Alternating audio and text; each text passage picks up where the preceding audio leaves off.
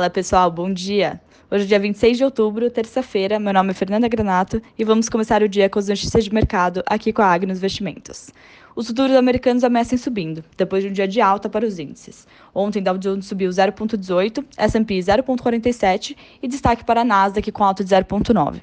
A temporada de resultados do terceiro trimestre segue mostrando fortes números e trazendo otimismo para o mercado. Facebook teve números melhores que o esperado e subiu 2% no aftermarket, mesmo com a questão da política de privacidade imposta pela Apple, que prejudicou as vendas do Facebook, mas acabou tendo um impacto menor do que esperávamos.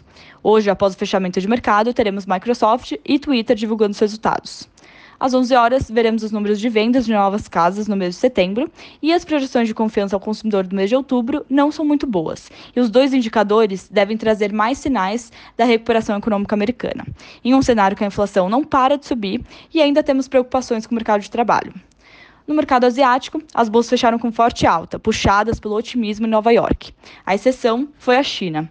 O governo chinês diz que quer implementar um imposto imobiliário por cinco anos em alguns lugares para limitar a especulação imobiliária. E isso fez as ações de incorporadoras despencarem. A Evergrande caiu 4,12% no meio à dificuldade de honrar as dívidas. Na Europa, o índice Stocks, que é composto pelos papéis de 600 empresas dos principais setores de 17 países europeus, sobe 0,6% nessa manhã, com destaque para o setor de viagem e lazer. E destaque para o banco suíço UBS, que superou as expectativas ao reportar o seu lucro do terceiro trimestre. Os preços do petróleo apresentam queda, enquanto o minério de ferro avança. Agora, vindo para o Brasil, o Ibovespa fechou com alta de 2,28%, com o cenário fiscal se amenizando, dados macros e a informação de possível privatização da Petrobras. Também teremos o reajuste no preço da gasolina e do diesel, que deve entrar em vigor hoje. Seguimos acompanhando a reunião do Copom, com a decisão final amanhã sobre a alta da Selic. Na política, o grupo majoritário do CPI da Covid quer que Bolsonaro seja banido das redes sociais e devem votar hoje a proposta ser enviada ao STF. Seguimos de olho no cenário fiscal e andamento da PEC dos precatórios.